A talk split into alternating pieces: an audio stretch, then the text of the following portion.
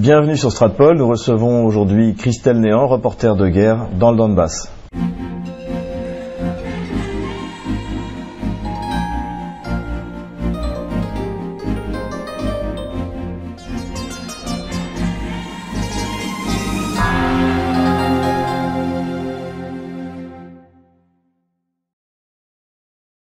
Christelle Néant, bonjour. Bonjour Xavier. Donc euh, d'abord, peut-être que euh, vous présentez un peu pour nos auditeurs, même si euh, beaucoup d'entre eux vous connaissent. vous êtes arrivé dans le Donbass il y a combien de temps? Il y a deux ans et demi, donc fin mars 2016, donc pour travailler au sein de l'agence DONI, qui est l'agence internationale officielle de la République populaire de Donetsk. Donc je travaille depuis deux ans et demi pour l'agence DONI, la section francophone et un petit peu la section anglophone.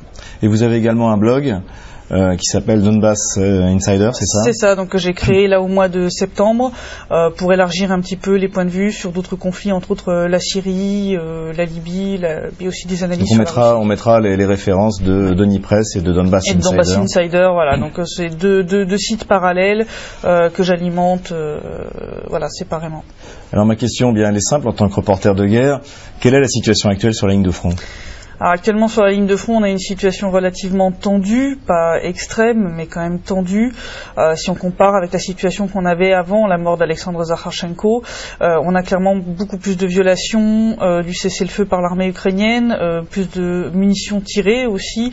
on n'est pas encore au niveau qu'on avait lorsqu'il y a eu par exemple les escalades de l'année dernière, comme en janvier-février, mais on est déjà remonté à un niveau qui est quand même pas très positif. Alors quand vous parlez d'escalade, qu'est-ce que c'est? C'est des mouvements de troupes C'est juste des bombardements euh, plus ou moins aveugles C'est Alors, c'est à la fois des bombardements extrêmement intensifs, y compris sur les zones civiles, même loin de la ligne de front, euh, mais aussi il y a eu des mouvements de troupes hein, lors de l'escalade de janvier et février, avec des tentatives de percer les lignes à plusieurs euh, endroits, de manière infructueuse, mais ouais. on, a, on a les deux. En revanche, il y a une stratégie qui a été adoptée par Kiev, notamment bah, la première fois c'était quasiment au lendemain des accords de Minsk à Chirokino. Mm.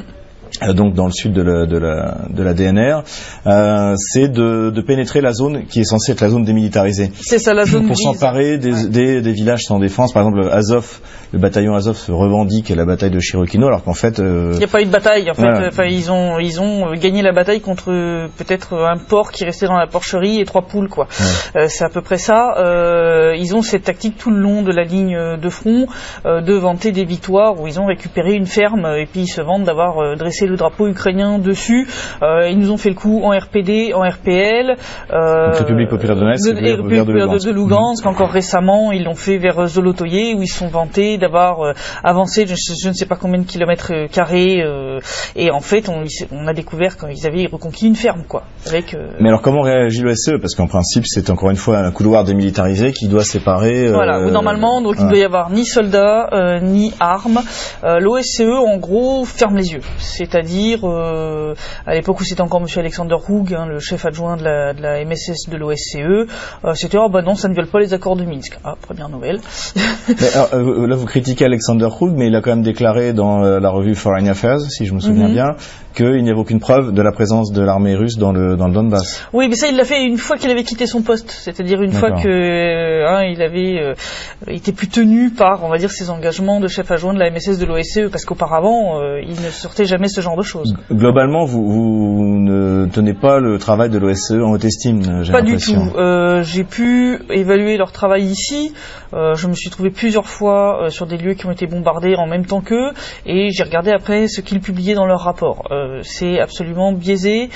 souvent, ils minimisent les calibres qui ont été utilisés, ou alors ils refusent de se rendre sur les endroits qui ont été bombardés parce que la journée est terminée à 14h30. Mmh. ce genre de choses. Donc, j'ai effectivement une opinion extrêmement négative de l'OSCE. Je ne suis pas la seule. Hein. la, plupart des gens ici ont une opinion extrêmement négative de l'OSCE. Moi, je, vais vous dire, j'ai été étonné que la Russie fasse confiance à l'OSCE parce que je me souvenais de l'expérience du Kosovo où à l'époque c'était William Walker qui était le patron de l'OSCE au Kosovo, et c'est lui qui a organisé le faux massacre de Ratchak pour mm. justifier les bombardements. Donc comment, comment vous comprenez le fait que la Russie ait voulu euh, faire confiance à l'OSCE cette fois? Je pense que parce qu'il n'y avait pas tellement d'autres choix, euh, c'était soit l'OSCE, soit soit l'ONU. Euh, et je pense que dans un cas comme dans l'autre, de toute façon, il y a déjà des antécédents de problèmes avec les deux missions. Hein. Il y a eu aussi des, des missions de casque bleu euh, qui ont été quand même euh, passablement catastrophiques. Euh.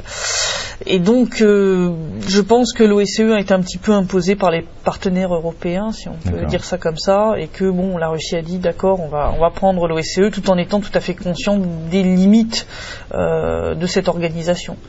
Revenons à, revenons à la situation sur le front.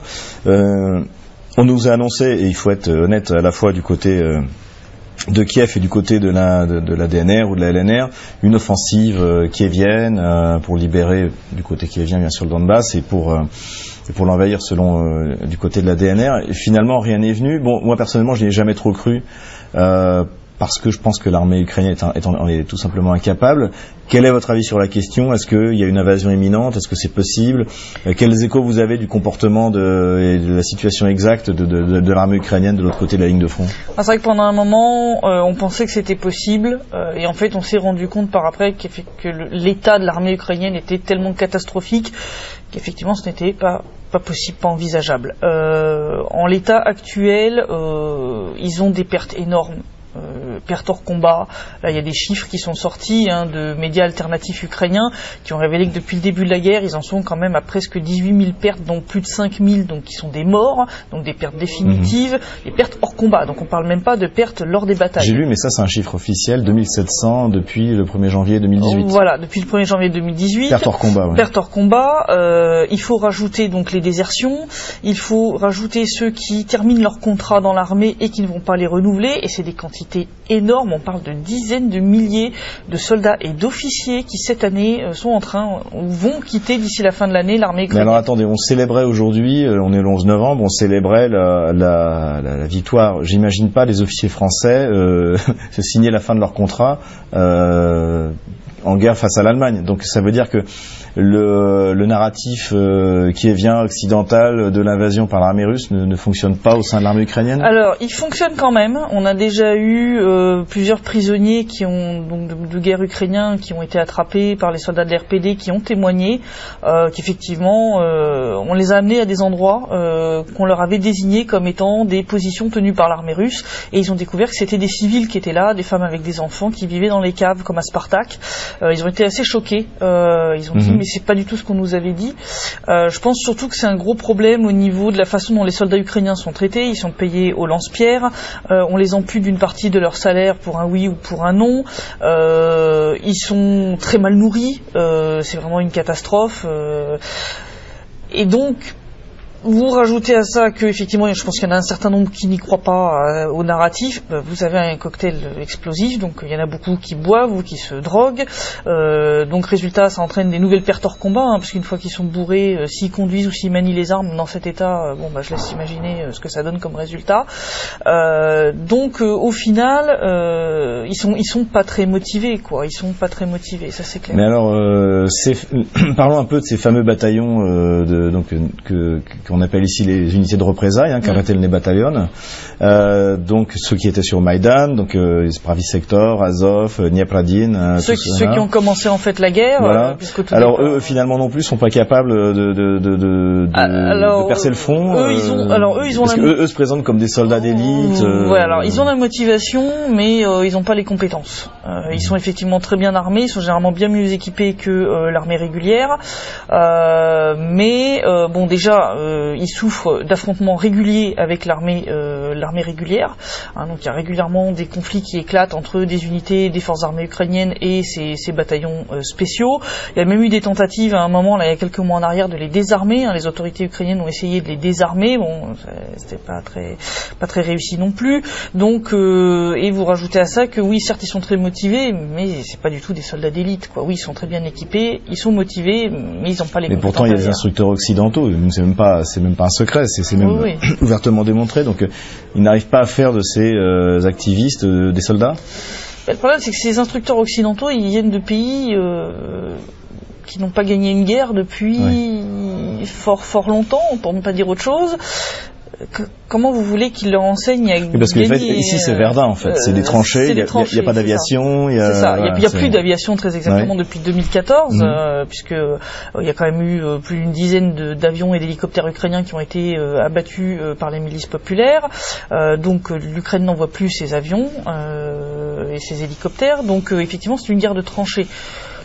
Donc euh, c'est quoi? C'est de l'artillerie, c'est des armes légères, euh, voilà, des tentatives d'incursion par-ci par-là, comme on avait effectivement pendant la Première Guerre mondiale, et c'est tout. Et c'est le genre de guerre euh, que les pays occidentaux ben, n'ont plus mené depuis un siècle. Oui, tout à fait. Donc, euh, Donc ce que je veux dire, c'est que les instructeurs, en fait, ils ont rien à apprendre. Ils n'ont pas les, ils ont pas les compétences. Moi, je me souviens très bien des, des, des, donc, des, vidéos qui étaient montrées à la télévision ukrainienne, hein, mhm. euh, des premières, euh, premières formations qui étaient données par des instructeurs étrangers. En fait, on les voyait plutôt faire des opérations de police, puisque on les entraînait à, attraper quelqu'un dans la rue, le mettre dans une camionnette et l'emmener euh, à Guantanamo, à Guantanamo ou à Abu Ghraib. Euh, c'est ça, c'est ça, en version, version C'est plutôt ça en fait qu'ils ont appris justement à ces unités spéciales, c'est. Bah, c'est en fait à faire de l'antiterrorisme, puisqu'il faut rappeler quand même qu'au départ que là, c'est la guerre. Alors que là, c'est la guerre, voilà. Euh, Kiev a appelé ça ici une opération antiterroriste, mhm.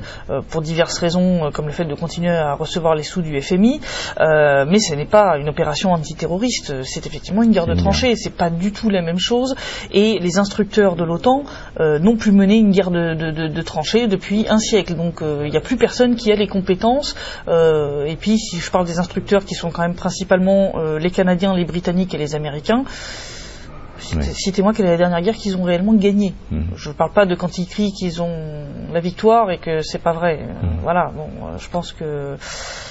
Donc finalement, aujourd'hui, donc, euh, donc nous avions les élections présidentielles. Qu'est-ce qui attend la, la DNR a décidé euh, C'est quoi sa stratégie? C'est s'intégrer économiquement avec la Russie, même sans attendre de reconnaissance ou euh, finalement lancer une ultime, euh, peut-être une ultime offensive euh, pour arriver jusqu'à Kiev et libérer la totalité du pays C'est quoi le, le mm, quel est le projet Non, il y aura, y aura pas. de toute façon, je ne pense pas que les deux milices populaires soient en capacité de mener une telle opération. je pense qu'il y aura un moment ou un autre une reconquête des territoires qui étaient ceux des oblasts de Lugansk et de Donetsk. Mariupol-Slaviansk. Voilà, Mariupol-Slaviansk. mais je pense qu'on va aller vers une intégration avec la Fédération de Russie. On le voit avec l'harmonisation euh, accélérée euh, des lois et de la RPD et de la RPL avec la Russie. le fameux comité d'intégration Russie-Donbass qui fonctionne de plus en plus. Donc on a de nouvelles régions russes. Finalement, c'est un peu un modèle Abkhaz et Osset où on, s'intègre économiquement et la limite, peu importe que c'est une, reconnaissance politique internationale ou pas, c'est un fait. C'est un fait. Je pense quand même qu'il y a une possibilité qu'il y ait une reconnaissance qui vienne à cause d'un énorme faux pas de Kiev qui a été euh, l'abolition du traité d'amitié, euh, de coopération et de partenariat avec la Russie. Il faut se rappeler que ce traité définissait euh, les frontières communes entre la Russie et l'Ukraine. Donc, en abolissant ce traité, l'Ukraine a délié les mains de, la Russie. D'ailleurs, on a vu que le jour même où Poroshenko signait l'abolition, la Russie a balancé des nouvelles preuves sur le MH17, comme quoi la, roquette de Bouk qui avait été montrée par le JIT était ukrainienne. On a fait une vidéo à ce sujet justement. Voilà, la, la, comment dire, la, coordination en termes de timing était quand même assez frappante. Euh, là, on voit que la Russie a pris maintenant des sanctions contre l'Ukraine, ce qu'elle s'était toujours refusé à faire depuis 4 ans. Donc euh, là, on voit que la Russie commence à enlever les gants pour taper. Hein. C'est un peu si, si les relations entre la Russie et l'Ukraine étaient un match de boxe. En gros, l'Ukraine a donné le feu vert à la Russie pour enlever les gants. Et donc maintenant, la Russie se met à frapper sans. Euh, tout doucement, mais elle commence. et donc, je pense qu'on va se diriger vers un minima une reconnaissance et peut-être plus. Euh, pour aller dans le sens justement du scénario Sud-Ossète, il faut savoir que donc on va avoir une ambassade euh, Sud-Ossète qui va normalement ouvrir en RPD. Euh, donc à, Donetsk, à chaque fois que je suis venu à Donetsk, il y avait des délégations Abkhaz, des délégations, voilà, des délégations criméennes. Ouais, ouais, et, et en fait, finalement, on sentait que le sujet c'était ça, c'était l'intégration, comment s'intégrer économiquement à la Russie, à la Russie en attendant mieux. Oui, c'est ça. Et donc là, on va avoir une ambassade, enfin deux ambassades en fait qui vont ouvrir, une ambassade de l'RPD à Tsingvali et une Sud-Ossète ici à Donetsk. Et il y a une euh, branche d'une banque euh, sud qui va ouvrir ici euh, pour permettre en fait l'accès à des capitaux pour développer les entreprises de l'RPD et ensuite ouvrir ces crédits aux entrepreneurs donc pour permettre de, de développer l'économie locale. Moi ce que je pense c'est ça c'est qu'en fait on va aller vers un développement économique pour remettre les deux républiques on va dire sur les rails économiquement, euh, pour leur ouvrir ensuite euh, la porte d'une intégration avec la Fédération de Russie. Pourquoi? Parce que je pense que la Russie ne veut pas rééditer le scénario de Crimée où ils se sont retrouvés avec une péninsule qui était dans un état lamentable, dont les infrastructures n'avaient pas du tout été entretenues par l'Ukraine. Voilà, euh, pendant plus de 20 ans, c'était vraiment une catastrophe. Mmh. Donc ils se sont retrouvés entre guillemets avec un boulet économique à devoir gérer en urgence parce que ça n'était pas du tout prévu dans le budget de la Fédération de Russie. Ils ont dû construire une centrale électrique, euh, tirer des câbles. Donc quand les euh, des Tatars de Crimée ont fait euh, sauter les pylônes avec quelques néo-nazis ukrainiens pour priver la péninsule d'électricité en plein hiver. Donc tout ça, ça a eu un coût énorme qui a quand même pesé sur le budget de la Russie. Et je pense que Vladimir Poutine veut éviter de devoir de nouveau faire peser sur le budget russe entre guillemets la reconstruction du Donbass, qui n'est pas du fait de la Russie, mais de l'armée ukrainienne qui a tout mhm. détruit à court de bombardement, et que donc ça va être une intégration plus lente que euh, la Crimée, mais qui euh, va permettre. C'est l'idée derrière. C'est l'idée derrière, c'est-à-dire de, de, faire ça, mais doucement, mais sûrement, doucement, mais sûrement, pour que ça se passe de manière beaucoup plus souple euh, et beaucoup moins coûteuse pour le pour le budget de la Fédération de Russie. De manière générale, quand je vous entends parler à la fois de la ligne de front, des, des, progrès économiques de la DNR, je vous sens plutôt optimiste. Donc vous diriez aujourd'hui raisonnablement optimiste sur l'avenir de la du Donbass? Oui, oui, je pense qu'on a on a passé la, la phase critique euh, des, deux premières années qui étaient vraiment euh, les plus dures et en termes de, combat, de destruction et sur le plan économique. Euh, depuis, on a quand même relancé beaucoup d'usines, de nouvelles entreprises se sont aussi créées. Donc là, on voit maintenant, entre autres sous l'impulsion de Denis Pouchiline, beaucoup de nouvelles lois pour faciliter en fait l'entrepreneuriat. ici, en tout cas en RPD et la RPL suit derrière. donc je suis très optimiste. je pense clairement que de toute façon, il y a eu trop de morts, trop de sang et trop de France euh, pour envisager euh, une réintégration, euh, même à moyen terme, des deux républiques au sein de l'Ukraine. surtout que je ne vois pas l'Ukraine prendre le chemin d'une déradicalisation du discours. au contraire, on voit maintenant, ils commencent à chercher entre guillemets des noises aux, Hongrois de Transcarpathie, mmh. au risque de se mettre la Hongrie sur le dos. l'autocéphalie, hein, l'histoire de l'autocéphalie de l'Église orthodoxe ukrainienne, qui risque aussi de mettre le feu aux poudres et là à travers tout le pays, donc pas seulement euh, dans une région localisée, mais un peu partout. Euh, donc finalement, vous nous parlez d'un Donbass euh, rattaché de fait économiquement à la Russie? Oui, oui, oui, clairement. Clairement, et je pense que de toute façon, l'avenir du Donbass est de retourner à ce qui a été sa patrie jusqu'à la révolution bolchevique de 1917, qui était la Russie tout simplement. Hein. donc c'est un retour aux racines historiques. Eh bien, ce sera le mot de la fin. Merci euh, Christelle Néant. de rien, Xavier. Si cette vidéo vous a plu, n'hésitez pas à mettre un pouce bleu, à vous inscrire à notre chaîne YouTube pour ne rien manquer, à vous inscrire à notre newsletter sur stratpol.com et euh, soutenez notre action. Les coordonnées de notre compte PayPal sont en bas de cette vidéo.